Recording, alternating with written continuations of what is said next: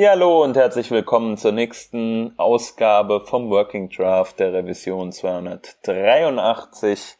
Wir haben heute zwei Gäste an Bord. Da ist zum einen der Roman Kuba. Hallo. Hallo. Und der Christoph Rumpel und vom auch dir Hallo natürlich. Hallo. Und äh, vom Stammteam sind dabei der Stefan. Hallo. Hallo. Und ich äh, selbst, der Hans. Ja, wir sind zu viert. Äh, wir haben zwei Gäste dabei. Äh, den Christoph, den kennt ihr schon. Christoph, ähm, herzlich willkommen zurück. Du warst ja schon mal mindestens einmal bei uns. Ähm, was war das noch für ein Thema? Weißt du das noch? Ja, vielen Dank. Ich war schon einmal da und habe über das PHP-Framework Laravel gesprochen. Und, Laravel, genau. Genau, freut so mich, dass ich wieder da sein kann. Freut uns auch. Schön, dass du da bist. Und auf äh, der zweite Gast, das ist der Roman Kuba. Roman, du warst noch gar nicht bei uns. Äh, erzähl doch mal ein bisschen, wer du eigentlich bist, damit die Hörer wissen, mit wem sie es zu tun haben. Ja, ähm, ich bin im Moment quasi Frontend-Engineer beim Startup CodeShip. Äh, wir machen Continuous Integration. Und ja, ich bin in erster Linie quasi für den kompletten visuellen Bereich zuständig. Hab vor ich sage mal, knapp drei Jahren dort begonnen und habe seitdem quasi fast alles gemacht, unsere Marketing-Pages, Blog und vor allem die Inner-Application. Und ja, und da werkeln wir fleißig herum. Und gerade in letzter Zeit hat sich da sehr viel getan, wir sagen, okay, wir müssen unseren Technologie-Stack in der App ein bisschen upgraden. Und ja, das hat mir auch dazu gebracht, ein bisschen tiefer in Vue.js hineinzutauchen. Und ich glaube, das ist auch der Grund, warum ich heute hier sein darf. Ja, das ist auf jeden Fall eine super Überleitung, weil das ist eins der Themen, die wir auf jeden Fall heute besprechen wollen. Ähm, Vue.js ist ja ein JavaScript-Framework, vielleicht gehst du gleich nochmal genauer drauf ein, ähm, wie sich das da positioniert. Wir haben in der Vergangenheit ja schon viel über andere Frameworks aus diesem Kontext gesprochen, ähm, sei es jetzt ein Angular, dann Angular 2 natürlich, React sind so, das sind so die Player, die man im Kopf hat. Äh, und Vue.js kam ja jetzt relativ frisch hinzu, glaube ich. Ne? Vielleicht äh, gibst du uns einfach mal einen kurzen Abriss. Was ist eigentlich Vue.js? Ähm, also Vue.js, man spricht es aus wie die Vue, also quasi dieser im MVC, der Vue-Teil, was, was ich lange falsch gemacht habe. Da habe ich immer Vue oder Vue oder sonst wie gesagt. Und ja, und in erster Grund, es ist quasi weniger ein Framework, mehr fast eine Library, die ähnliche Wege beschreitet, sagen wir wie React, dass er sich sehr stark auf diesen View-Bereich deiner Applikation quasi stürzt und darum kümmert. Ähm, ja, und da versucht es halt sehr, sagen wir, so wenig wie möglich ähm, an Patterns mitzubringen, wo ich sage, ich zwinge den User jetzt in gewisse Richtungen, aber quasi maximal viel Flexibilität und Freiheit mitzubringen, was meistens auch mit sehr viel Performance-Gewinnen einhergeht. Äh, ja, das war sicher auch einer von diesen ersten Schritte, warum jetzt Vue.js vor kurzem so bekannt geworden ist oder so, weil es auf einmal so, oh, da gibt es was anderes als React und es ist sehr, sehr schnell. Und ja, und das hat quasi Vue, sage ich mal, sicher ein bisschen zu großen Erfolg verholfen, gerade in letzter Zeit. Uh, wobei es es halt, es ist gar nicht so frisch, sondern es gibt es mittlerweile auch seit fast zweieinhalb Jahren. Seitdem arbeitet schon der Erfinder der Avenue an dem ganzen, an der Library. Und diese große Traction, die es jetzt aber hat, die ist quasi relativ frisch, sage ich mal. Das heißt, das Framework ist eigentlich schon länger ähm, da. Jetzt sagst du, es ist ein Entwickler. Das ist natürlich sind zwei Punkte, wo man ja öfter mal sagt, ähm, das ist vielleicht nicht nicht so das, das Beste. Also wenn ein, ein Framework, sage ich mal, erst seit kurzem so gehypt wird, in Anführungsstrichen, und zum anderen, wenn äh, da vor allem ein Entwickler dahinter steht, wie, wie kam es dazu, dass ihr dann bei euch euch dazu entschlossen habt, äh, dieses Framework zu verwenden, anstatt beispielsweise einen, äh, eins der beiden bekannteren? Ähm, ja, also das ist eine gute Frage natürlich und das ist immer einer von diesen großen Entscheidungspunkten zuerst. Äh, stürzt man sich auf, gerade im JavaScript-Ökosystem, stürzt man sich auf eine neue Library oder Framework, wo es so, doch so viele gibt und dann ähm, im Vergleich jetzt zu was wie Angular oder so hat es jetzt sehr, sehr ähm, keinen großen Namen im Hintergrund gehabt, sondern es war ein Entwickler, der das angefangen hat. Aber was man in dem Fall Evan einfach zugute halten muss, ist, er war seit Anbeginn der Zeit extrem hinter der Community, hinter die GitHub-Issues, war, ähm, hat das einfach extrem gut gemanagt, war immer geschaut, dass seine Library weiterentwickelt wird, war da sehr, sehr aktiv und das hat halt irgendwie dazu geführt, dass, irgendwie, dass man so ein gewisses Vertrauen in das Produkt an sich hat, weil es gibt da große finanzierte Produkte und ich kriege wenig Feedback, wenn ich irgendwelche Issues auf GitHub öffne oder Pull Requests erstelle. Und da ist der Evan immer sehr, sehr responsive eigentlich. Und das hat, glaube ich, schlussendlich auch dazu geführt, dass sie die ersten Leute drüber gewagt haben. Dann hat sie, glaube ich, von, aus der Laravel Community, was ganz lustig ist, ähm, da ist auch ein großer Push kommen, der dann das irgendwie so gesagt hat, okay, wir wollen das verwenden. Mittlerweile ist es, glaube ich, sogar die Standard-Library in Laravel. Und das sind halt diese ganzen Faktoren, die dazu beitragen, dass man auf einmal an der Library hat dann doch mehr vertraut, weil es auf einmal im Ökosystem sehr gut Fuß fasst. Und das war mitunter einer der Gründe für uns, sagen wir es wirklich einfach zu anzuschauen, sagen, okay, macht es Sinn für uns? Und eigentlich durch die Einfachheit, wie Vue.js Server gestrickt ist, ist das Risiko, das man damit eingeht, quasi relativ gering, weil im schlimmsten Fall verwende ich das Framework oder die Library einfach selber weiter, entwickelt selber weiter, soll es irgendwer nicht mehr weiterentwickeln wollen. Und man hat quasi eine extrem gute Ausgangsbasis, die jetzt nicht so komplex und verschachtelt ist wie jetzt ein großes, riesiges Framework. Und ja, das hat uns auch diesen Schritt gegeben, dass wir, okay, verwenden wir es. Und dass es extrem performant ist, was sicher einer von den anderen ähm, Ecksteine. Weil zu dem Thema, äh, zu dem Zeitpunkt, wo wir uns da umentschieden haben, war auch Performance ein riesiger ähm, oder ein riesiges Problem. Und dann muss man schauen, dass man sehr schnell umsteigt. Und nur dazu soll es sehr einfach sein, ohne einer großen Barriere, dass ich erst tausend neue Technologien lernen muss, damit ich das jetzt irgendwie meistern kann.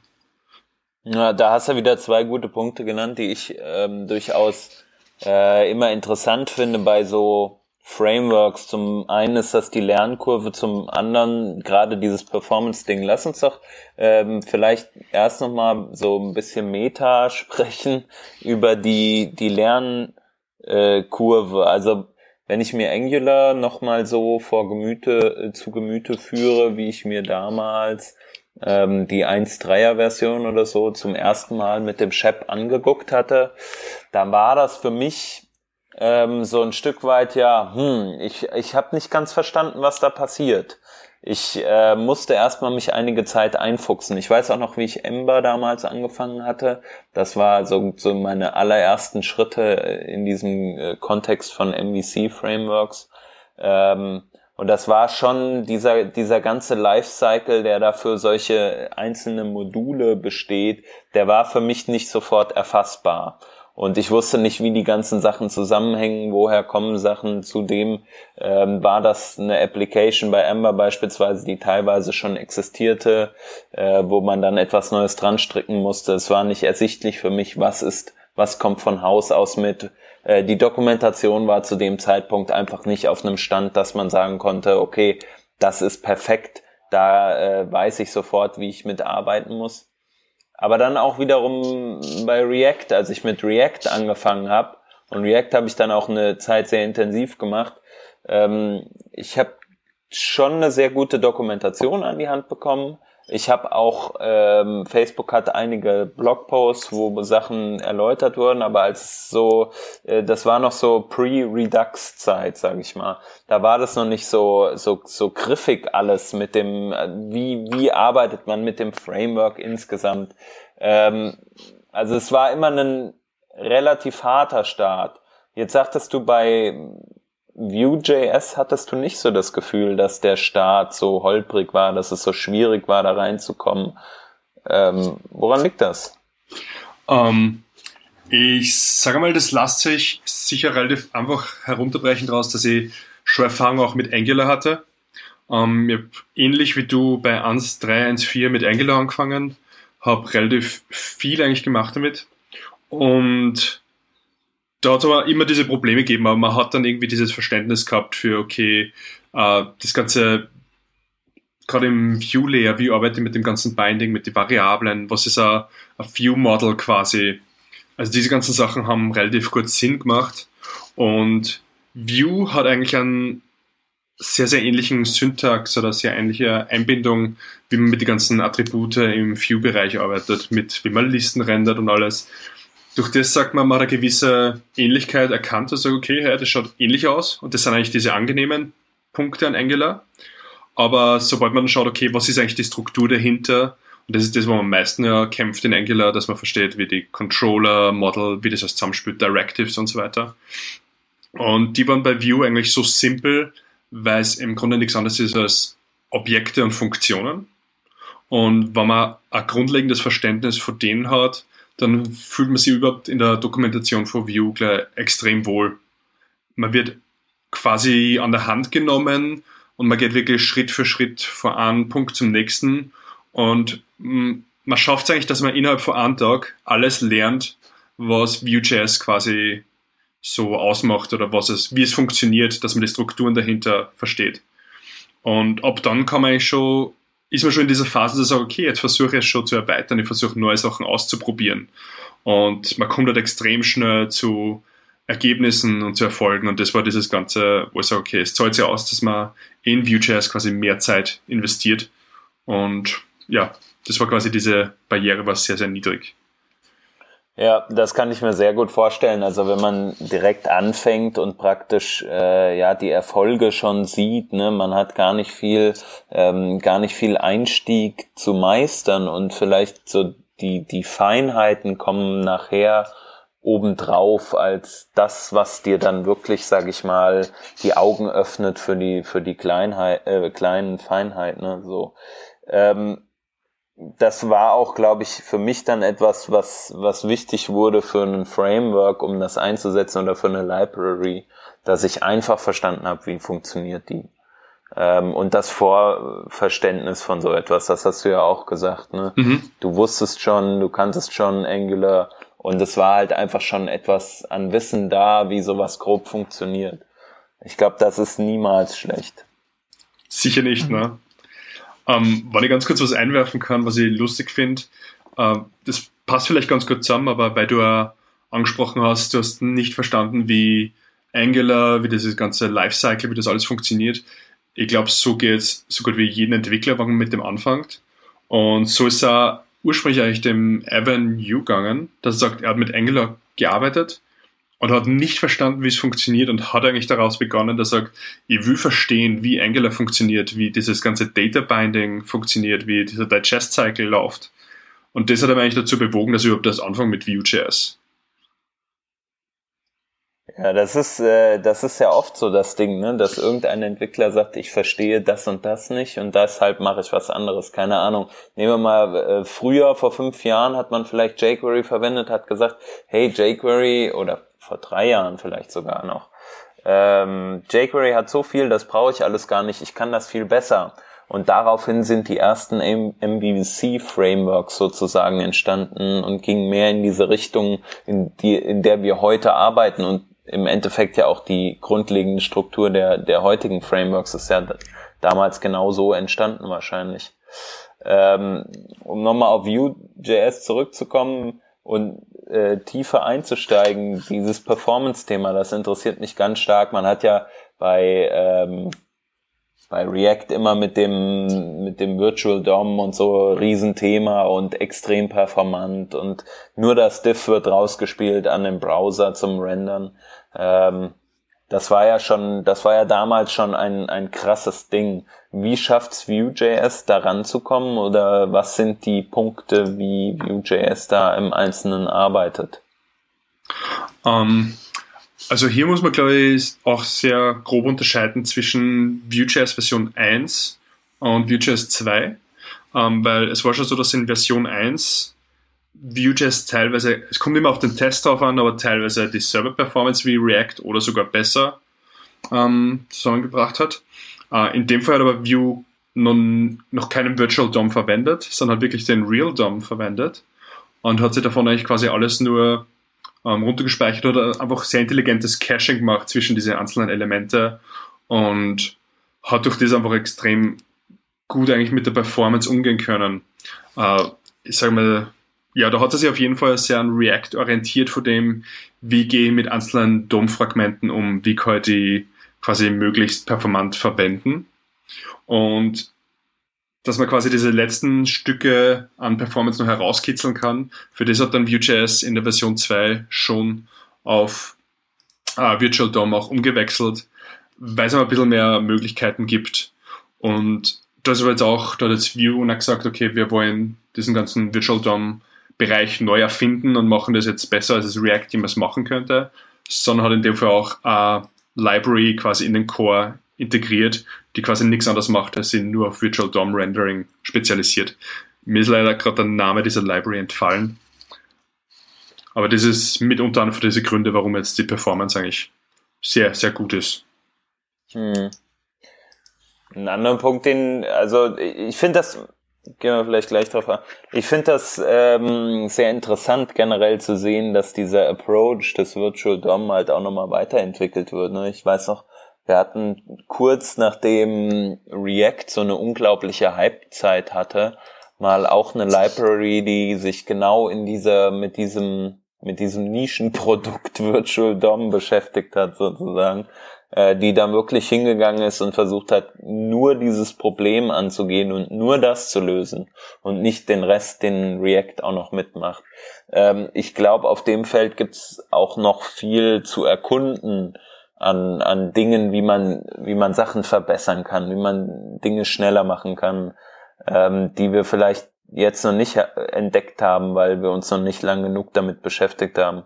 Aber weiß ich auch nicht. Vielleicht ist es mittlerweile auch so, dass genau, genau wie es dann Vue.js ja auch macht, sich eine Library zu nehmen, die einfachste Alternative ist und auch die performanteste. Ne? so eine Library hat natürlich immer äh, Vor- und Nachteile. Ich meine, es ist eine Blackbox im Endeffekt. Ich glaube, die, die äh, Virtual DOM Library nennt sich SnapDOM. Ja, das, das ist richtig, ja. Genau, so einen eigenen Fork von SnapDOM. Also auch, auch gut dieser, dieser, dieser ähm, Eingriff mit, mit äh, die Blackbox nicht. Also ich glaube, der hat es da relativ gut zerlegt, weil der hat seinen eigenen Fork, den er dort verwendet. Okay. Also ich glaube, für mich ist der eh mittlerweile ultimativ clever, der Typ. Also das auf jeden Fall, ja. ja. Aber ja, das ist mein, meine 5 Cent, die wollte ich gar nicht unterbrechen. ja, easy. Ähm, Genau, du, du kamst eben noch auf ein anderes Thema. Da bin ich jetzt leider raus. äh, neben der Performance generell das, das Setup ähm, interessiert mich natürlich auch immer. Ähm, hat man um diese um die Vue.js Core Library immer noch mal einige Extensions, so wie man das von React vielleicht auch kennt oder von anderen Frameworks im Allgemeinen kennt, äh, sei es jetzt ein Router-Modul, was ausgekapselt wird, seien es spezielle ähm, ja, zusätzliche Funktionen, die man hinzufügen kann. Gibt sowas bei Vue.js auch schon oder ist das da nicht notwendig? Ähm, na, ganz im Gegenteil. Also Vue.js hat sich eigentlich das gut daran orientiert an dem, was React macht und hat eigentlich sehr, sehr schnell ein eigenes Ökosystem mit angeboten, teilweise wirklich vom Core-Team von Vue.js mitentwickelt, teilweise aber auch von externen Leuten, die einfach sehr früh draufgesprungen sind und gesagt haben, okay, wir möchten irgendwie jetzt dazu. Äh, bin ich noch verbunden mit dem Server? Ich hoffe, ihr hört mich noch. Ja, ja. Ja, wir hören dich noch. Okay, ich kriege gerade sehr viel Fehlermeldung von unserem Recorder, sorry. Ah, stimmt da, ja. Also ich, ähm, das stimmt, ja. Also, solange wir uns noch hören und die Aufnahme noch läuft, ist, glaube ich, alles in Ordnung. Okay, okay. Äh, scha schauen wir mal, ob nachher alles auch oben landet. Also, Hoffentlich. Aber, äh, also ich, ich glaube, ich glaub, ja, also ich, wenn es der Server nicht ja. braucht, ist das eh okay. Okay, sehr gut. Schauen wir mal. Entschuldigung. Na, ähm, auf jeden Fall, es hat sich ein sehr reiches Ökosystem mittlerweile schon gebildet bei Vue. Es gibt einen Vue Router, der quasi wirklich sich ums Routing kümmert. Es gibt Vuex, was quasi ein Store Manager ist, ähnlich wie Redux. Ähm, von dem her hat man geschaut, dass in Vue quasi ein ähnliches Plugin und Ökosystem wie bei React verfügbar ist.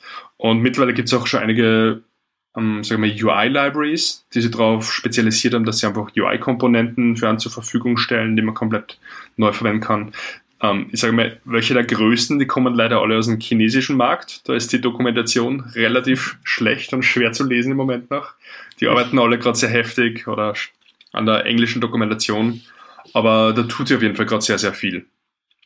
Und prinzipiell ist auch Vue sehr früh dann draufgesprungen hat gesagt, okay, wie kann ich prinzipiell das Tooling um mein System selber verbessern und hat dann verschiedene Command-Line-Tools herausgebracht, also Vue CLI, was am sehr schnell hilft, dass man ein Projekt aufsetzt, was dann Webpack verwendet. Ähm, falls man in einem anderen Projekt schon Webpack oder Browserify verwendet, hat Vue dafür einen eigenen Loader und ähnliche Systeme ausgebracht, so dass man die einfach in sein verstehendes Tooling einfach sehr gut verwenden kann. Und ja, und mittlerweile ähm, gibt es eigentlich schon relativ viele Sachen. Also, wenn ich eine größere Applikation bauen möchte mit Vue, habe ich eigentlich da sehr, sehr viele Core-Libraries mittlerweile von Vue zur Verfügung, die ich dann verwenden kann, frei wie ich möchte. Ich finde ja das Tooling bei, bei Vue sehr interessant, dass die ja nicht nur ähm, die helfen, dass du, dass du Library Code schreibst oder auf die Library aufbaust, sondern du hast ja äh, so jeden Präprozessor, den du dir vorstellen kannst, irgendwie drinnen. Nicht? Also wenn du Style Sheet schreibst und so weiter, kannst du mit Stylus, mit Sass etc. Äh, über, über eine kleine Annotation im Style Tag das mitkompilieren. Das klingt für mich in erster Linie mal sehr stark nach Voodoo und, und Magic, das dort passiert. Ähm, aber, aber in Wirklichkeit doch auch sehr convenient. Nicht? Du kannst jetzt sagen, so passt jetzt, hast du halt Lust, dass das in einem anderen äh, in einer anderen Syntax schreibst, beziehungsweise kommt das halt mehr deinem, ähm, deinem eigentlichen Workflow äh, äh, entgegen, deswegen aktivierst du das einfach. Genau, ja. Aber das ist jetzt auch nicht, dass Vue gesagt hat, wir schreiben die alle neu, sondern hat einfach gesagt, okay, wir ja. ähm, verwenden halt Webpack und Browserify und da gibt es schon diese ganzen Loader und die kommen jetzt einfach in diese View-Files, dass sie diese Single-Files halt einfach dort verwenden. Was ich relativ smart finde eigentlich von der ja. Entscheidung Das heißt, her. alles, was eigentlich äh, äh, in Webpack funktioniert, funktioniert dann auch mit, mit View in diesem Processing-Step. Das heißt, dieser, äh, ähm, das, was aus den View-Files dann tatsächlich ein Applikationscode macht, ist im, im Grunde nichts anderes als wie ein Loader, den ich über die ganzen anderen Webpack-Loader drüber stülp oder dranhängen, je nachdem, wie das. Ganz genau, ganz genau, ja. Das ist wirklich sehr clever.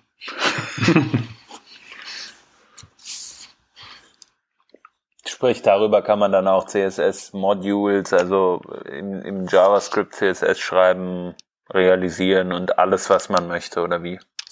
Genau. So quasi, ja. Wobei halt, sagen wir, für die JavaScript-Modules oder JavaScript CSS, wenn man da schon eher so an JSX denkt, wo man da sehr viel komplexere Sachen drin macht, ähm, ja. das ist eher dann, sage ich, Vue.js 2, die unterstützen jetzt JSX von Haus aus. Ähm, da ist es aber auch noch immer optional, ob man es verwenden möchte oder nicht und man kann immer noch Standard View-Files auch verwenden für das Ganze. Ja, ja gut, das kannst du ja bei React beispielsweise dann genauso machen, ne? Also genau, da ja. musst du ja auch kein JSX schreiben. Eine andere Sache, die du vorhin nochmal angesprochen hattest oder angerissen hattest, ähm, war die serverseitige Kompilierung äh, oder die, die generell serverseitige Verwendung von Vue.js.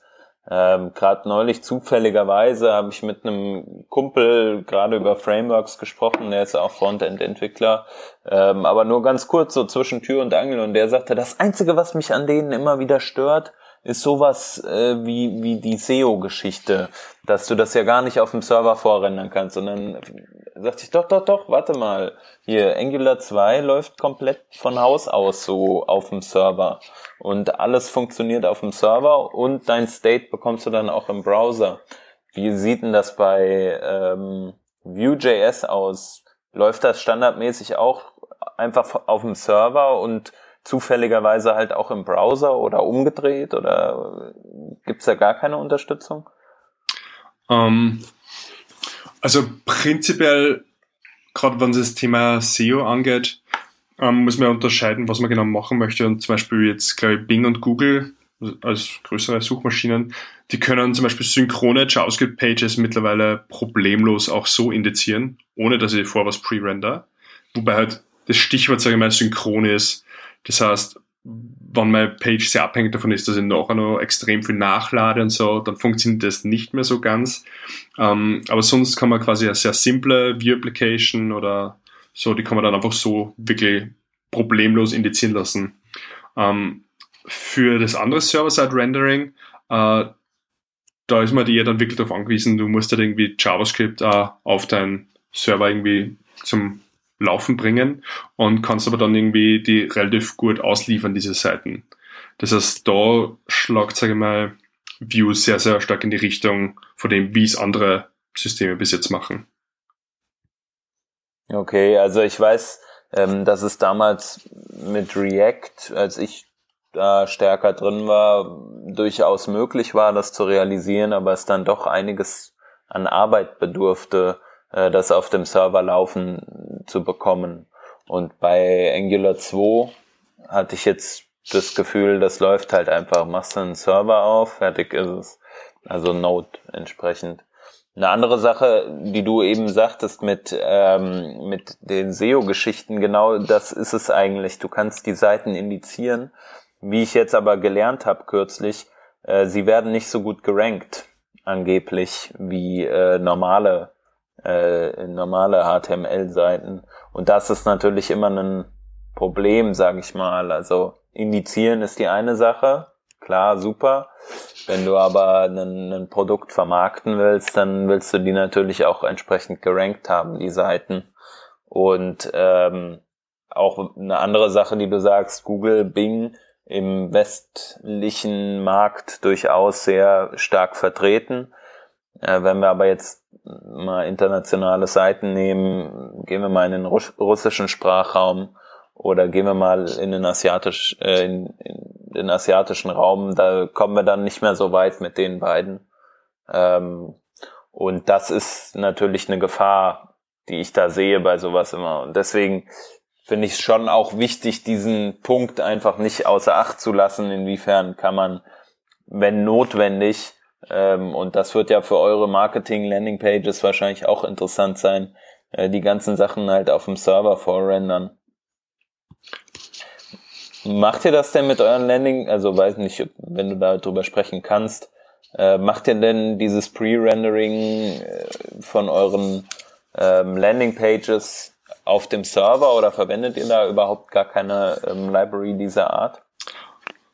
Ähm, also was unsere Marketing-Pages angeht, die sind mittlerweile eigentlich woanders auf einem externen Service noch gehostet und dort wird alles gepre-rendert. Also dort verwenden wir überhaupt nichts mit Vue.js. Da haben wir nur kleine ja. Standard JavaScript-Snippets, so Custom-Snippets, die irgendwie kleine Interaktionsmöglichkeiten geben, aber da mal keine wichtige Information, die irgendwie hinter JavaScript verborgen wäre. Ja, also das ist halt ein so ein Punkt, den, den würde ich gerne mal in Live sehen. Also das ist jetzt nicht View-spezifisch, ne? sondern das, da geht es generell um dieses Problem ähm, Server-Side-Rendering beziehungsweise ja generell diese SEO-Thematik, die, die ich halt immer sehe. Und mit der SEO-Thematik kommt dann auf der anderen Hand halt auch noch die Accessibility-Geschichte. Das ist vielleicht nochmal ein Thema, da können wir im, im View-Kontext nochmal drüber sprechen. Hast du dich schon mal damit beschäftigt, wie die, ähm, wie es so aussieht mit der Accessibility für äh, Komponenten oder für das, für das gerenderte HTML, Entschuldigung, HTML äh, von Vue.js? Äh, ich muss gestehen, ist jetzt noch nicht so mir über den Weg gelaufen, dass ich mir da sehr intensiv damit auseinandergesetzt habe. Ähm, prinzipiell, was mir halt sehr gefallen hat am View, jetzt sollte es von dem her kein Problem sein, ist, dass man wirklich perfekt sauberen HTML-Code herausbekommt. Das heißt, es sind dann auch keine versteckten Tags oder so mehr drinnen, sondern man bekommt wirklich what you see is what you get. Und wenn mein Markup so ausschaut, dann kommt das heraus. Ähm, von dem her, der Browser kriegt es mit, dass einfach, okay, das sind wirklich Content Changes, Node Changes. Und von dem her sollte es auch für die meisten Screenreader eigentlich wenig Problem sein, dass ich sage, okay, da ist ein neues List-Item in einer Liste dazugekommen, dann sollte es der Screenreader auch zum Beispiel verstehen. Ja, also einfach der Standard, man muss sich halt äh, Ja. über normale Accessibility Gedanken machen, äh, wenn sich ein Kontext für, keine Ahnung, einen Tab-Kontext ändert, dann muss man den halt auch weiterhin natürlich ändern über JavaScript. So, dass, da, da ergibt sich keine äh, nichts Einfacheres durch Vue.js wahrscheinlich. Bei Na. den anderen nicht anders. Mhm. Also ist schon mal gut zu wissen, dass halt nicht irgendwelche ähm, großartigen Diffs da drumherum, also um einzelne Komponenten gerendert werden, weil das ist ja auch was, was man bei ähm, bei React früher mal gesehen hat, dass halt dann da unglaublich viele äh, Elemente mit mit IDs dazu kamen, die entsprechend dann äh, einfach einen Markup dargestellt haben, das irgendwie nicht mehr lesbar war. Ne? Na, das ist bei Vue.js zum Glück nicht der Fall. Wenn man jetzt anfangen würde, äh, sich mit Vue.js auseinanderzusetzen, was, wo würdest du die Leute hinschicken? Was würdest du denen raten? Mm, Prinzipiell einfach die Vue.js Homepage auf vue.js.org besuchen. Ähm, mir persönlich hat dieser Guide schon bei der Version 1.0 extrem weitergeholfen. Also es war extrem gut strukturiert, so dass ich sage, ich habe dem logisch folgen können. Es ist ähm, immer, wenn ich zu einem Punkt gekommen bin, okay, jetzt würde mich interessieren, wie kann ich das als nächstes machen, ist es zufällig auch gleich der nächste Punkt gewesen. Das heißt, es ist sehr viel Zeit und Idee in die ganze Dokumentation geflossen, mh, dass ich sage, die kann ich einfach super, super empfehlen. Äh, falls man eher der visuelle Mensch ist, kann ich auch sehr empfehlen, auf Laracast äh, vom Jeffrey Way gibt es einen eigenen Kurs zu Vue.js. Das ist jetzt leider ein bisschen outdated, weil der ist noch auf Vue.js 1.0. Aber ich sage mal, zu 95 Prozent ist der immer noch valide für die Sachen, wie etwas in Vue.js drin funktioniert. Und das sind zwei Sachen, wo ich sage, die bringen dann schon sehr, sehr weiter. Ich sage, man kann wirklich eigentlich loslegen.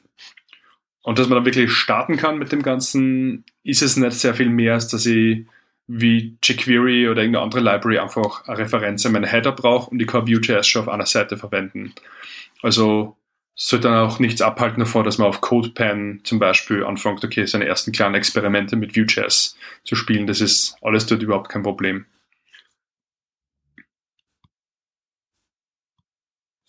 Cool. Ja, du hast es schon angesprochen, Laravel, ne? Also äh, bei, bei Laravel ist das auch mit integriert, also ist da auch in dem Kontext sehr groß. Das heißt, da äh, kennt der Christoph sich auch aus ein bisschen. Genau, ja, also ich verfolge das Ganze auch schon ein bisschen länger und ähm, bin jetzt mittlerweile auch schon ein kleiner Vue-Fan. Komm halt nicht, komm halt aus der Back- Backend-Ecke und daher bin meine JavaScript-Fähigkeiten etwas eingeschränkt, aber bei mir war es spannend, zum Beispiel, ich habe einige Projekte daheim, die quasi nur auf PHP gelaufen sind und wo ich mir auch überlegt habe, ich würde gerne ein Frontend-Framework einsetzen. Und ähm, für mich war es spannend, weil Vue.js war extrem ähm, super, weil ich konnte einfach beginnen, auf einzelnen Seiten einzelne Module einfach einzubauen, relativ schnell, mit einem auch schnellen Erfolgsgefühl, wie der Roman schon erzählt hat. Und ich glaube, deswegen ist auch ein Grund, warum es ähm, gerade auf Laravel-Seite oder für PHP-Entwickler sehr, sehr spannend ist, weil du sehr schnell etwas machen kannst und quasi nicht jetzt der Overhead vielleicht von anderen Frameworks hinzukommt. Und genau, ihr habt schon erwähnt, jetzt seit der Version 5.3, die gerade draußen ist, ist es eben auch quasi das Framework, was von Laravel empfohlen wird und es gibt auch einige Generatoren, wo auch schon Sachen rausgerendert werden, die dann direkt in Vue.js geschrieben sind. Also der Taylor Otwell, der ähm, Erfinder von Laravel, ist schon sehr lang großer Fan von Vue.js und das ist sicher auch mit ein Grund, warum es jetzt auch so populär geworden ist.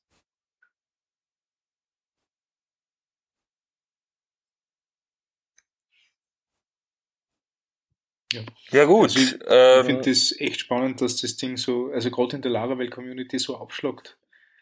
Das ist, das ist echt spannend. Ich Aber glaube, so wie es du erklärst, gibt Sinn. Mhm. Ein anderer Grund, glaube ich, der auch dazu führt, dass ähm, der Taylor und der Avenue, glaube ich, sehr ähnlich sind in dem, wie sie den Code schreiben oder wie sie ähm, quasi die Sachen anbieten. Also man merkt irgendwie bei Laravel war auch schon ein Grund, warum sich viele dafür entscheiden, weil es sehr intuitiv ist. Du kannst sehr schnell damit was anfangen, du, der Code ist sehr sprechend und ich finde, bei Vue.js ist das relativ ähnlich. Und beide haben extrem gute Dokumentationen, was heutzutage halt auch sehr wichtig ist. Mhm. Absolut, dem kann ich nur beistimmen. Und ihr setzt jetzt drauf, dass ihr euch ein, euch ein komplettes UI mit, mit Vue.js schreibt? Oder? Um, ähm, also von, von CodeShip? Oder ist das, rennt das bei einem anderen Projekt? Na, also bei uns ist es wirklich in, innerhalb von CodeShip, dass wir jetzt sehr, sehr viele Sachen auf Vue umschreiben. Also es wird jetzt sicher, wir werden jetzt keine Single-Page-Application draus bauen. Das ist mhm in dem Fall, glaube ich, weniger Benefit für den User als für uns technische Hürde, dass, es, dass man das irgendwie mhm. mhm. erfolgreich machen kann. Aber ähm, wir haben zum Beispiel eine von unseren Seiten, und das war das erste große Projekt, was wir verwendet haben für Vue. Äh, eine unserer Seiten ist eine Bildpage quasi, also wenn irgendwie einer von die quasi wenn man zu Gitter pusht und es startet quasi ein Bild, wo die ganzen Tests und alles durchläuft.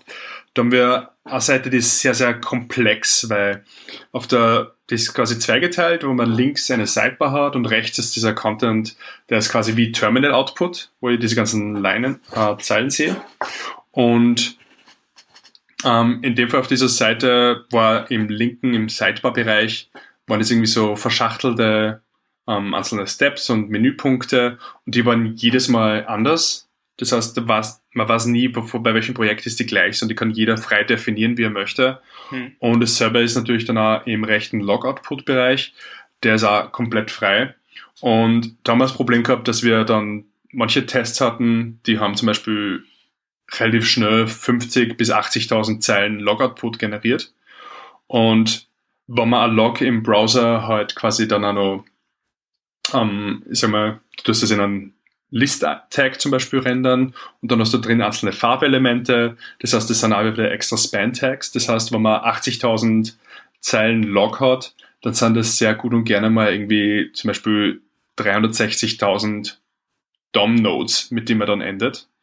Und dass man die halt sehr performant rendert, das war eines von unseren großen Probleme zu Beginn. Und da ist die Applikation nur auf Angular gelaufen oder gerade mhm. dieser Bereich. Und dann war einfach dieses große Problem, dass Angular versucht hat, auf dieser Page irgendwie mitzutracken, was dort passiert.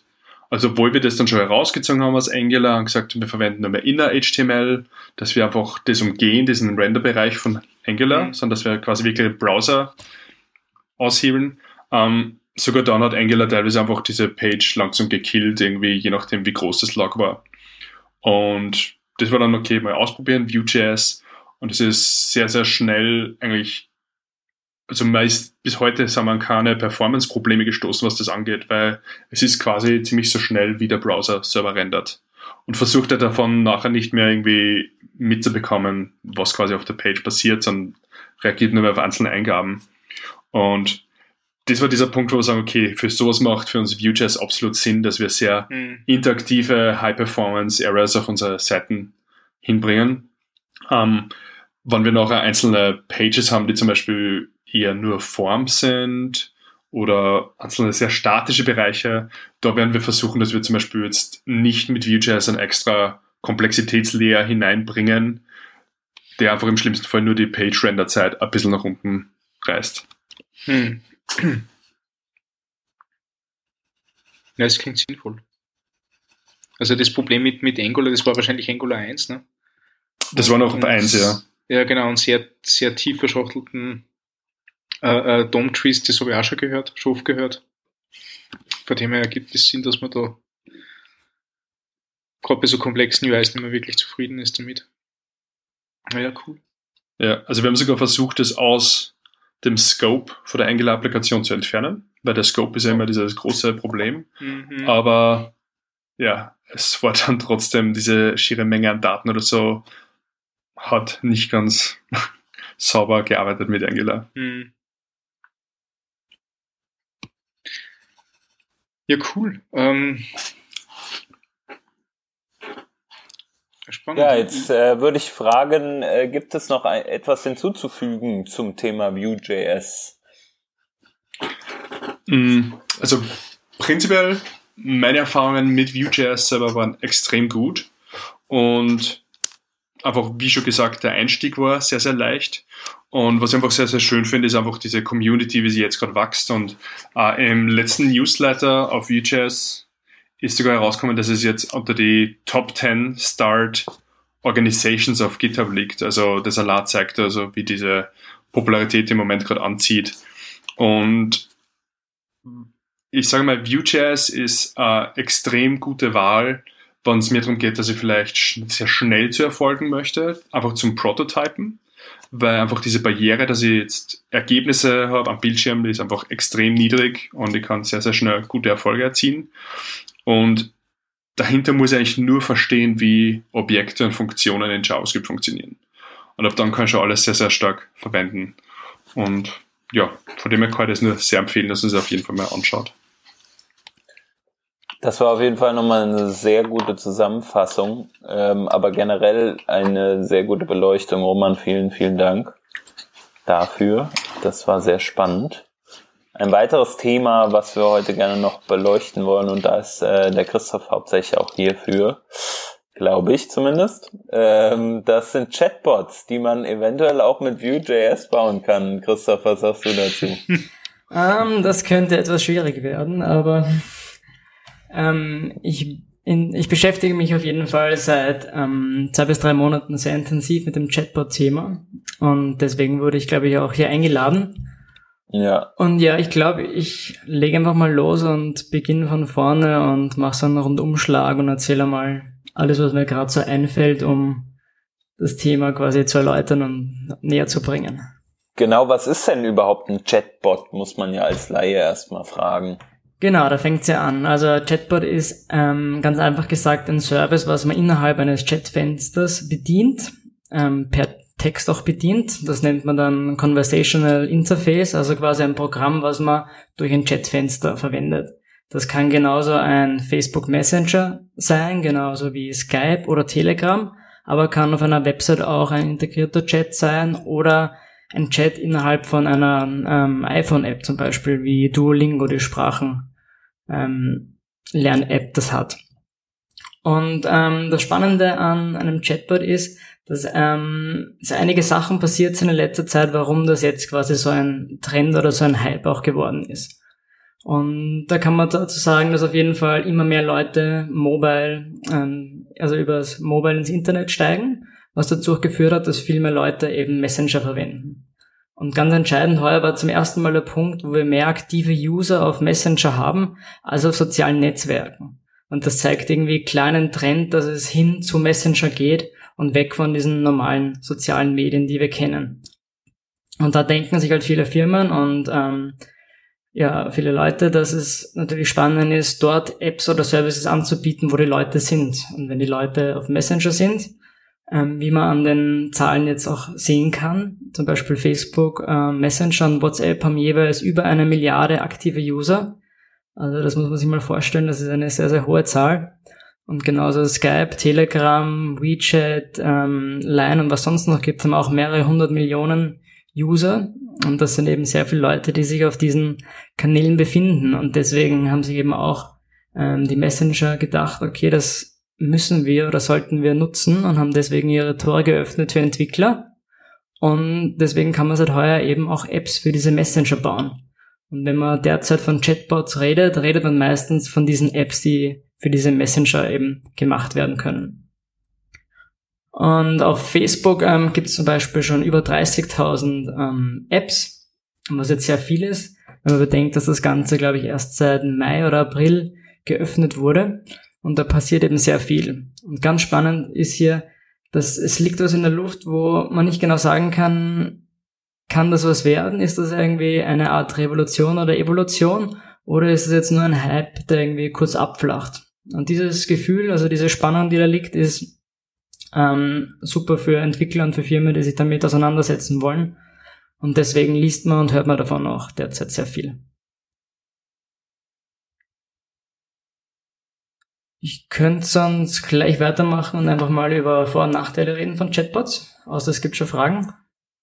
Ist auf jeden Fall eine äh, ne, ne gute Idee. Ich bin generell mit dem Thema Chatbots, ich, ich finde es super interessant. Ich habe äh, in der Vorbesprechung schon kurz gesagt, ich bin in letzter Zeit mit dem Thema mehrere Male ähm, in Berührung gekommen, einmal beruflich ähm, und jetzt auch einmal in einem Projekt, in dem ich bin, aber da hatte ich äh, direkt nichts damit zu tun. Es schreibt jetzt jemand eine, seine seine Masterarbeit zu diesem Thema, was ich super interessant finde, ähm, mit was man sich da heute einfach beschäftigt. Aber natürlich, wie du schon sagst, ne, es gibt Vorteile und Nachteile.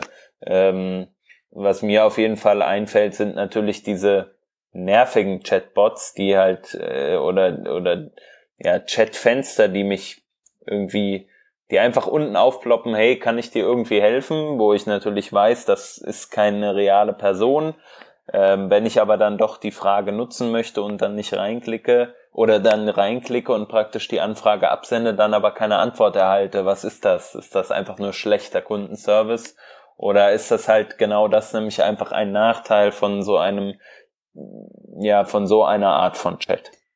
Ja, also das ist auf jeden Fall schlechter Kundenservice, weil ähm, wenn es um Chatbots geht, geht es in erster Linie oder im Hauptteil auch um Kundenservice weil gerade in dem Bereich ist es extrem spannend und ähm, ein Chatbot ist gut, wenn er sofort reagieren kann. Also ein echter Chatbot, der gut gemacht ist, reagiert sofort und gibt dir sofort Feedback über das, was du wissen möchtest. Ähm, es ist aber auch wichtig, dass wenn man einen Bot macht, der muss halt dann auch für alle User da sein. Also sprich, ich schreibe den Bot einmal und er kann alle User gleich bedienen. Das heißt, ich spare mir natürlich relativ viel Ressourcen und auch Kosten wahrscheinlich, was ähm, extrem spannend hier ist. Auf der anderen Seite es ist es auch ähm, extrem Programmiersprachen unabhängig. Also das heißt, ich kann meinen Chatbot in PHP, Node.js, Python oder sonst was programmieren. Ich habe von den Messenger-Apps einfach eine API und einen Webhook, an den ich mich quasi anschließe und der Rest ist quasi meine Sache. Ähm, daraus folgt natürlich auch, dass ich extrem flexibel bin mit Updates. Ich muss jetzt keine App irgendwo einreichen. Ich meine, am Anfang reiche ich die App schon ein, bei Facebook zum Beispiel, aber ich muss jetzt nicht jedes Update, ich mache, jede Codeänderung, die ich habe, neu einreichen. Wenn ich auf einen Bugfix draufkomme, kann ich den jetzt lösen, gleich pushen und er ist live. Also das ist auf jeden Fall aus Entwicklersicht auch ein großer Vorteil und man ist da auch als Entwickler extrem flexibel. Natürlich muss aber ähm, ein Chatbot auch so gemacht sein, dass er halt wirklich einen Benefit bietet für den User. Und das ist ein Problem von den Chatbots, die man derzeit sieht, dass es einfach noch nicht sehr viele wirklich gute Chatbots gibt.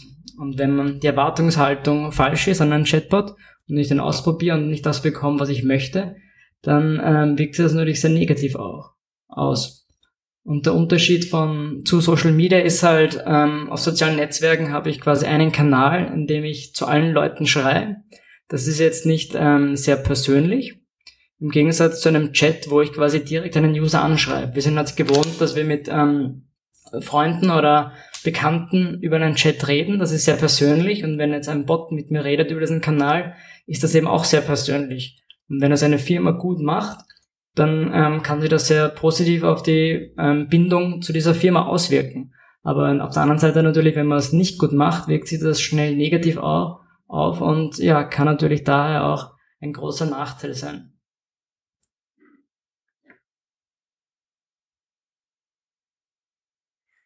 Haben die anderen äh, schon mal Erfahrungen mit so Chatbots gesammelt, sei es jetzt in der privaten Nutzung oder habt ihr damit schon mal was programmiert? also programmiert noch nicht, ich habe versucht, Bots zu verwenden, aber hm, ich bin, also entweder ich habe äh, äh, noch nie den richtigen Bot getroffen, wo ich mir denke, okay, da, da habe ich jetzt kein, keine Scheu oder keine Scheu ist das, das, das falsche Wort, da, da, da habe ich jetzt tatsächlich nutzen. Oder? Dafür bin ich produktiv genug, dass ich die Information bekomme, die ich brauche, sagen wir mal so. Ähm, also das habe ich dabei noch nicht erlebt, weil tatsächlich denke ich mal mit, also so wie ich Google verwenden kann, bin ich mittlerweile sehr, sehr schnell, dass ich die richtigen Informationen zu dem kriege, was ich brauche. Ähm, Und ich finde mir eigentlich in, in gewissen Bereichen des, des Internets, wo ich mich bewege und so weiter, sehr, sehr gut zurecht, dass ich genau weiß, was ich jetzt benötige und das er dann, dann kriegt. Nicht?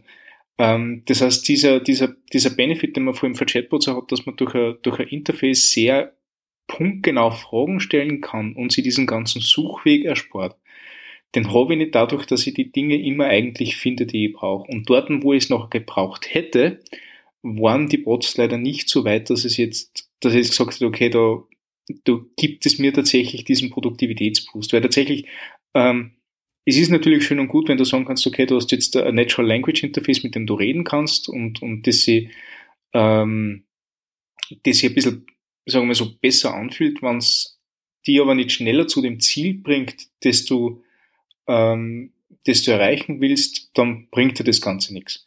Ähm, eine Sache, die mich, äh, gilt jetzt natürlich nicht als Chatbot per se, aber fällt natürlich schon in die Richtung. Ähm, SMS schreiben ohne Siri ist mittlerweile undenkbar für mich. Ne? Das mhm. ist gerade beim Autofahren, die nächste SMS diktieren, das ist total optimal. Das ist zum Beispiel ein Natural ich, ja. Language Interface, mhm. das ich durchaus, also wo ich durchaus merke, dass ich dort einen, einen Produktivitätsgewinn oder einen Zeitgewinn kriege. Bei diesem ganzen Chatbot-Boom, den ich jetzt gerade erlebe, äh, ähm, habe ich das noch nicht gesehen. Das Slack-Bot ist auch immer der erste Bot, den ich, den ich stanz. So auf die Art. Nicht? Also den, den ich mir einfach nicht anschaue. Und beim Rest bin ich halt einfach noch nie so weit gewesen. Aber das ist wahrscheinlich mehr, mehr Gusto, nicht? Und vielleicht, eh, wie du sagst, das ist jetzt gerade ein Boom. Ähm, jetzt ist gerade diese, diese Hype-Kurve wahrscheinlich gerade bei dem, okay, jeder braucht einen Chatbot. Ähm, das wird sicher mal so weit gehen, dass sie das relativ zügig, glaube ich, in einen, in einen Status bewegt, wo man sagt, okay, jetzt sind diese Chatbots da, mit denen man tatsächlich auch was anfangen kann und wo man tatsächlich auch einen, einen Benefit draus kriegt. Äh, zum, zumindest für, sage ja, Otto-Normal-User, der ich bin. Würde ich auch genauso zustimmen. Also es fehlt derzeit einfach noch ähm, die Bots, die einfach sofort einen Nutzen bringen und wo die Erwartungen von dem, was man bekommt, wo das stimmt. Das passt einfach derzeit noch nicht. Erstens, weil sehr viele einfach gerade noch ähm, experimentieren Apropos, ähm, ich habe da gerade eine Nachricht bekommen von einer meiner Lieblings-Chatbots. Das ist ein kleines Spiel. das geht jeden Tag kurz vor zehn los. Ähm, da kriegt ähm, jeder, der mitspielt, eine Nachricht. Ähm, und das sind Ja-Nein-Fragen. Und auf der mhm. ganzen Welt spielen Leute mit und du sagst, okay, es sind jetzt tausend Leute auf der ganzen Welt aus 33 Ländern, die mitspielen und Ja-Nein-Fragen und ähm, jede Runde scheidet wer aus. Und das geht so lange, bis nur noch einer über ist. Und das ist für mich ein Beispiel auch von einem Chatbot, der sehr, sehr einfach gestrickt ist, wo es jetzt gar nicht darum geht, dass ich jetzt viel plaudere oder rede, aber eine Art von Spiel oder Unterhaltung, die sehr gut über einen Messenger funktioniert, den ich ähm, anscheinend auch der jetzt gerade offen habe. Hm. Und ähm, eben wie du schon vorher gesagt hast, es fehlen diese richtig guten Beispiele, wo es einfach für jeden schneller Nutzen gibt. Aber ich glaube, ähm, da sind wir eben jetzt eben kurz davor. Jeder experimentiert gerade, jeder schaut, was ist das für ein Thema, kann ich mit meinem Service, mit meiner Firma damit was anfangen oder nicht. Deswegen gibt es sehr viel schlechte oder nicht so nützliche Bots, aber ich glaube, dass sich das auf jeden Fall schnell ändern wird. Und im ersten Bereich, den ich vorher gesagt habe, im Kundenservice-Bereich, ähm, sehe ich es auf jeden Fall so, dass sich das hier durchsetzen wird, weil wenn man das gut macht, ähm, kann man hier wirklich für den Nutzer einen Vorteil finden, besonders wenn es geht um FAQs. Ich glaube nicht, dass wir in Zukunft immer noch auf Webseiten gehen werden, dort FAQs schauen und dann die FAQs durchgehen, bis ich vielleicht zu meiner Frage komme oder so. Oder eine mhm. Website durchsuchen für ähm, einfache Informationen, wo ich jetzt nicht irgendwie einen Menschen brauche, der jetzt wirklich genau irgendwas von mir raussucht, sondern wo ich wirklich schnell sagen kann, hey, ich hätte keine Info, von dem, können Sie mir da helfen, zack. Und ich kriege die Info sofort. Also ich glaube, hier werden wir auf jeden Fall sehen, dass sich da einige ähm, Bots und die, ähm, die Anbindung zu diesen Firmen durchsetzen wird. Ja, also wir ähm, experimentieren ja bei uns in der Firma auch mit dem Thema. Ähm, mhm. Was mir da sehr gut gefällt, ist, dass sie sich wirklich diesen, diesen Use Case überlegen, wie, ähm, also wir sind ja durch unsere Monitoring-Lösung, die haben sehr dashboard-orientiert, das heißt, wir, wir haben äh, ähm, umfangreiche Dashboards, wo du schnell Probleme, Schwachstellen etc. findest. Nichtsdestotrotz wirst du äh, durch die, die Fülle an Informationen halt von sehr viel äh, Charts, Zahlen etc. äh, ähm, erschlagen mich dir nicht sagen, du wirst halt konfrontiert damit und wenn du nicht genau weißt, was die bedeuten, ist es ähm, ist es vielleicht für den Anfang schwierig. Nicht? Und da finde ich durchaus die Idee recht cool, dass du sagst, passt, du kriegst einen, einen persönlichen Assistenten, der dir auch erklärt, was dort passiert. Wobei man immer sagt, okay, also äh, äh, äh, ein gutes UI muss eigentlich selbst erklären sein, aber wie gesagt, nachdem die Thematik da so komplex ist und die Zahlen und die, die Auswertungen dort recht komplex sind, ist es sicher nicht schlecht, wenn du irgendeinen Begleiter hast, der dir dort die, die Dinge entsprechend äh, ähm, erklären kann und ja. Ich, ich finde cool, der Roman schreibt die ganze Zeit im Chat, sagt aber nichts. Sag was, Roman. Ach so, was ist Hubot? Uh, ja, ihr wollt mir da nicht direkt reinmischen oder so. Nein, du um, ähm, sicher. Also prinzipiell, ich habe sehr, sehr gute Erfahrungen gemacht mit dem Hubot an sich. Also das ist dieser Standard Slack-Bot, den du überhaupt nicht magst, Stefan, anscheinend. Ja, also ich habe keinen kein Nutzen für ihn, aber ja. Also wir verwenden in der Firma zum Beispiel eigentlich sehr exzessiv für ganz viel Sachen. Also teilweise ist es einfach auf der, sagen wir, auf der Operationsebene dass wir, wenn irgendwas passiert oder so, man kriegt irgendwie eine Fehlermeldung oder sowas kommt rein oder ja, oder zum Beispiel irgendwelche Messages oder Neuigkeiten, dann kann man direkt über die, über sein Chat-Tool quasi über Slack direkt darauf reagieren. Zum Beispiel, ähm, wir, kriegen, wir verwenden PagerDuty und man kriegt irgendwie jetzt ein Page, weil irgendwas gerade brennt, dann kann ich das direkt über den Chatbot, äh, über den Chatbot kann ich das akzeptieren und sagen, okay, ich habe den ich habe die Messages akzeptiert und so und kann auch dementsprechend zum Beispiel gleich irgendwas starten, wie das so, okay, irgendwelche Server sollst du sofort neu starten und so. Das heißt, auf dieser Operationsebene machen wir eigentlich sehr gute Erfahrungen mit so Chatbots. Mhm. Ähm, in diesem Kontext von meiner Seite die Frage, ihr, du sagst es eingangs, ihr seid als Entwickler remote verteilt.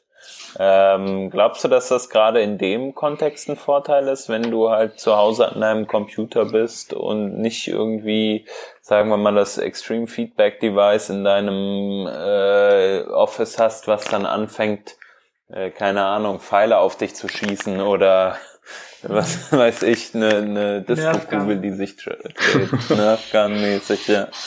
Genau, äh, also da äh, glaube ich, so, so, so ein Chatbot kann da unglaublich hilfreich sein, oder wie siehst du das? Ähm, ja, also bei uns ist es sicher ein riesiger Vorteil durch das, dass unser Haupt-Team-Kommunikation alles über quasi Slack, über Chat funktioniert. Ja. Und von daher kriegt man einfach sehr, sehr viel mit und fängt da über das einfach ganz anders zu interagieren miteinander. Mhm, ja, da bin ich ganz bei dir, dass das sicher, sicher hilft. Wenn es wenn ein Chatprogramm nicht Teil meines täglichen Workflows ist, meines Umgangs, ja, dann fühlt es sich wahrscheinlich eher wie eine Barriere an, dass jetzt, okay, jetzt muss ich, weil dann macht es keinen Unterschied, ob ich jetzt einen Browser öffne oder ein Chatprogramm, damit ich dort irgendwie interagiere damit. Mhm. Da bin ich ganz bei dir.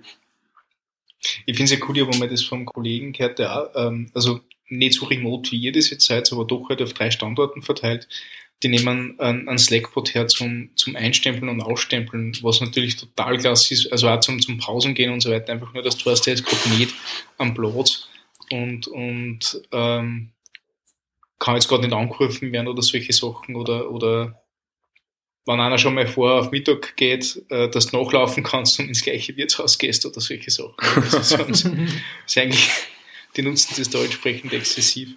Mhm. Da finde ich es halt einfach nur gut, okay, man kann, das irgendwie anders machen, aber, aber ja, also da ist das natürlich dann praktisch. Also einfach auch das äh, äh, Kommandos geben, protokollieren und nachher den, äh, äh den Status äh, äh, wieder wiederholen. Ne? Also das ist ganz, ganz cool eigentlich. Aber wie, wie gesagt, also ich habe das noch nie, ich habe tatsächlich noch nie das Bedürfnis gehabt. Für mich war da nicht, noch nicht der Need da, aber ja, vielleicht kommt das noch. Nein, ich, ich verstehe das auch. Also es, es ist eh auch gut so, dass gesunde Skepsis da ist und dass halt sich wirklich das was herauskristallisieren muss, wo wirklich der Benefit ist, aber ich, ich glaube auf jeden Fall, dass das kommt. Und ein zweiter Bereich, den ich noch erwähnen wollte, ähm, sind auf jeden Fall Gruppen. Derzeit funktioniert das noch nicht für zum Beispiel ähm, Facebook Messenger, aber wenn man ähm, etwas organisieren möchte in Gruppenchats oder so, könnten Chatbots extrem hilfreich, hilfreich sein. Wenn man zum Beispiel einen Termin ausmacht, könnte man dem Chatbot sagen, hey, ich möchte den Termin und habe ich Zeit, ähm, schreibt die anderen Leute an und find mir einen Termin und ich muss jetzt nicht mit den Leuten reden, um einen Termin zu finden, sondern der Chatbot schreibt so lange mit allen Personen hin und her, bis er einen Termin hat, wo wir alle ins Kino gehen können oder ein Meeting machen können. Und in diesem Bereich könnte ich mir auch vorstellen, dass es sehr viel bringt, ähm, einfach einen Art kleinen Helfer zu haben. Und das könnte eben auch so ein Chatbot sein. Hast du etwa kein eigenes Sekretariat, was das für dich erledigt? ich ich habe schon beim Chef gefragt, aber es, er meint, es reicht noch nicht. Ja. ja, nee, aber so hört sich's an, ne? Also der, der kleine Helfer, du hast ihn immer in der Tasche. Ähm, vorhin sagte jemand Siri zum Schreiben von äh, SMS oder sowas. Äh, ich denke, dass, dass das mehr kommt, ja. Ja, also das SMS-Schreiben mit Siri ist super total klasse, weil die meisten schreibe ich während die Auto fahren. Und das die halt nicht tippen. Also. Ja, so geht's mir mit Google. Also ich meine, früher, als man irgendwie okay Google gesagt hat, wurde man schräg angeguckt. Ne? Ich mache das heute so oft, dass ich irgendwie auch mal, mhm. warum? Ich will doch gar nicht tippen. Ich vertipp mich doch jetzt nur und ich bin doch am Laufen oder ich fahre irgendwie. Ähm, auf der anderen Seite, wenn du halt irgendwie unterwegs bist und Leute drumherum sind, ähm, mit, also die dir nah sind in der Straßenbahn oder so, da würde ich jetzt nicht okay Google in mein Handy sagen, sondern würde es halt eher tippen. Ähm, aber ich glaube, es wird immer mehr kommen äh, in diesem Bereich und es wird immer mehr gehen. Ähm, und die, die Anwendungsbereiche, Christoph, du hast ja eben gesagt, die sind da. Ne? Gerade Terminorganisation, dieses Beispiel fand ich jetzt extrem cool, äh, weil genau sowas ist geiler als Doodle und ist äh, einfacher für jeden, der es bedient, ne? als so eine Gruppenmessage, die dann den anderen Leuten eh immer nur auf, auf die Nerven geht, sozusagen. Genau, also gerade so ein Doodlebot könnte ich mir extrem gut vorstellen, wo man nicht mehr neue Termine selber hinzufügen muss, weil man eh wieder keine findet, sondern der Bot sucht so lange, bis es einen Termin gibt und du kriegst dann Bescheid, wenn's, wenn der Termin steht und fertig. Und das sind ja dann, glaube ich, wirklich Hilfen. Und weil ihr vorher erwähnt habt, eben Siri, bei mir ist auch so, ich verwende Siri ähm, eigentlich nur für zwei Sachen, für SMS schreiben während dem Autofahren und für Timer stellen, weil die zwei Sachen irgendwie relativ gut und schnell funktionieren. Und da ist derzeit so eben Google und Siri machen eben so allgemeine Assistenten. Und ähm, man muss eh schauen, wie sich das später entwickelt, aber derzeit gibt es eben viel Platz für ähm, kleine Assistenzen, äh, Assistenten, die quasi nur auf einen Bereich spezialisiert sind, nicht wie Google und Siri auf alle. Und weil Google vorher gesagt hat, ähm, ich war vor einem Monat auf der ersten Chatbot-Konferenz in Europa, die war in Wien, und da war jemand von Google da und hat eben nochmal die ähm, Fähigkeiten von Google vorgestellt. Und ich muss sagen, ich war ziemlich überrascht, weil Google da in den letzten einem Jahr oder in zwei Jahren extrem aufgeholt hat und meiner Meinung nach schon sehr, sehr viel besser funktioniert als Siri. Also wenn man da nach bestimmten Sachen sucht, ähm, per Voice-Nachricht und dann auch noch fragt, ähm, auf ähm, Kontext bezogen, also wer ist der Bruder von dem oder wie hoch ist er oder es, wenn man von einem Gebäude spricht oder so, da ist Google schon sehr, sehr weit und ähm, ich glaube, das ist sehr spannend, wenn man da eben in einer sehr natürlichen Weise damit agieren kann, was für uns, glaube ich, unsere Generation noch sehr schwierig ist, weil wir geben in Google ein Hotel Rom oder sowas, weil wir es gewohnt sind, dass diese Keyword-Suche ähm, am besten funktioniert, aber irgendwann werde ich einfach nur noch das eingeben, so wie ich normal reden würde und das ist, glaube ich, insgeheim dann wahrscheinlich auch am einfachsten für die Leute. Also, also die, das sieht glaub, man auch durch. Sorry. Nee, sprich ruhig. Also ich, ähm, ich, ich, ich glaube, dass sich dass sie dann der Trend eher entwickelt von, von ähm, also, also die Suche ist immer der Ausgangspunkt für eine, einer längeren Aktion. Nicht? Also jetzt über einen Chatbot suchen, finde ich eher, eher nicht so, aber wenn du gleich äh, ähm, dazu sagst, was du damit vorhast, nicht? also nicht nur Hotel Rom, sondern du brauchst für dem und dem Zeitpunkt ein Hotel in Rom, das nicht mehr kosten darf als wie, keine Ahnung, x Euro pro, pro Nacht und am besten in der Gegend ist, nicht? wenn du das als, als kurz Kommentar oder als, als guten Satz liefern kannst und du kriegst gleich eine Reihe an Angeboten geliefert, was du noch auswählen kannst und auch die Buchung abschließen kannst damit, dann kann man das durchaus vorstellen, dass du quasi, da ist wieder der, der Produktivitätsgedanke dahinter, nicht? Äh, anstatt dass du, du die Einzelschritte machst und dann suchst, Seite etc., pipapo, äh, äh, gleich alles mit zwei, drei Befehlen erledigen kannst, ähm, quasi, quasi der, der Reisebüro im, im, im, im Chat, dann kann man das durchaus wieder vorstellen, dass das durchaus Sinn ergibt. Also ich glaube, es ergibt in ziemlich vielen Situationen Sinn, wo du halt auch so ein Hands-Free haben willst, weißt du? Ähm, beispielsweise, wenn du jetzt mal über einen Shop nachdenkst, den du an einem Fernseher konsumierst, mhm. ähm, eine Online-Shop-App, das ist gerade zwar noch mega weit weg irgendwie so gefühlt, aber so diese 3D-Brillen äh, oder oder auch ja, Fernseher, was ich jetzt eben sagte, ich glaube, dass es kommt irgendwann. Und dann hast du halt einen Klamottenshop, den hast du halt auf deinem Fernseher, der halt irgendwo steht. Aber den Fernseher über eine Tastatur zu bedienen, also über deine, deine Fernbedienung zu bedienen und da die Tastatur zu steuern, das ist grausam. Aber beim ja. Apple TV beispielsweise, da kannst du ja einfach reinsprechen und da kannst du ja mit den Apps also mit der App teilweise ähm, für die Filme beispielsweise kannst du ja sowas sagen, zeig mir alle James Bond Filme ähm, aus dem Jahr oder nur mit dem Schauspieler Pierce Brosnan, keine mhm. Ahnung, irgendwie so. Ähm, und genauso könntest du es ja in einem Shop haben. Du könntest sagen, okay, äh, zeig mir alle T-Shirts, okay, nur die von Nike, okay, nur die grauen, ähm, dieses kontextbezogene dann wieder. Wir haben es eben gesagt, Google macht das Ganze schon. Äh, Google macht das Ganze auch, wenn du suchst. Zum Beispiel, wenn du äh, einen Schauspieler eingibst, werden dir ähnliche Schauspieler angepriesen. Oder wenn du James Bond eingibst, genauso. Dann werden dir die James Bond Filme als solche angezeigt. Wenn du einen anklickst, bleibst du immer in dem Kontext. Ähm, und ich glaube, in diesem Gefüge, Christoph, du hast ja auch gesagt, da wird ganz, ganz viel Markt auch nochmal sein für solche Hilfen. Und das geht dann halt weg von nicht nur, also es werden dann nicht nur Chatbots sein, glaube ich, sondern halt einfach diese, diese natürliche Interaktion, ne, dass man halt in einem Kontext immer wieder agiert. Äh, und dieses natürliche Sprechen, was auch eben schon gesagt wird, da wird es, glaube ich, viel mehr hingehen in der Zukunft. Genau, also wenn man jetzt von Chatbots spricht, spricht man eigentlich von einigen verschiedenen Dingen. Also das muss jetzt keine, äh, kein Bot, keine Bot-Person sein, mit der ich jetzt über alles reden kann. Das kann etwas sein, womit ich nur über Text relativ einfach ähm, Kommandos ausführen kann. Oder das kann natürlich auch was sein, wo ich einfach nur spreche. Also da gibt es einige Dinge, die da gerade damit in Verbindung gebracht werden. Deswegen glaube ich, ist teilweise auch das Thema schwierig zu fasten, weil es eigentlich sehr groß ist und viele Sachen eben beinhaltet. Aber was ich noch kurz erwähnen wollte, ist, ähm, extrem spannend ist das Ganze eben bei WeChat in Asien.